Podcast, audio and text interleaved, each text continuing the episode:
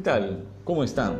Los saluda Abraham Rojas Canales y este es un podcast que le he puesto como título Ningún día es igual a otro.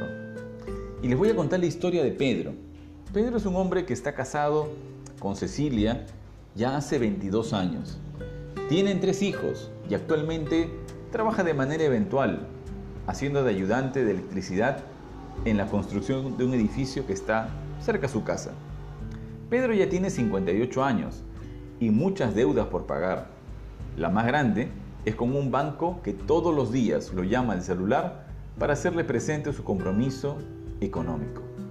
Cada vez que suena su teléfono, tiene miedo de contestar. Su paciencia se está agotando, pero también el dinero que recibió de la AFP. Dos de sus hijos están estudiando en la universidad, pero el tercero está en el colegio aún. Su esposa se dedica a los quehaceres del hogar.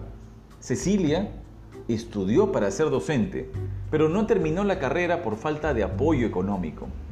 Siempre fue una muy buena alumna y deseaba formar su propia escuela.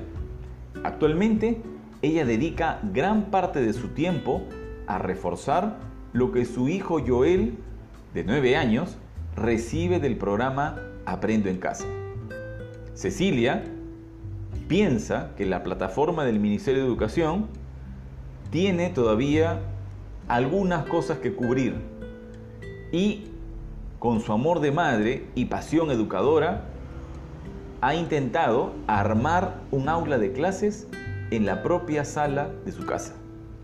Cuando Pedro regresa al hogar, antes de abrir la puerta, se asoma por la ventana de la fachada para observar a su mujer, que está frente a la pizarra como toda una experta junto a su único alumno, su hijo. Pregunto, queridos oyentes, ¿cuántas veces te has sentido Pedro? Y también les pregunto a las mamás, ¿cuántas veces te has sentido como Cecilia en este tiempo donde la virtualidad está motivando a que algunos padres de familia puedan sacar ese lado de docente, de educador. Hoy, que estamos empezando un nuevo año y también un nuevo desafío en plena pandemia, quisiera dejarte la reflexión de que ningún día es igual a otro.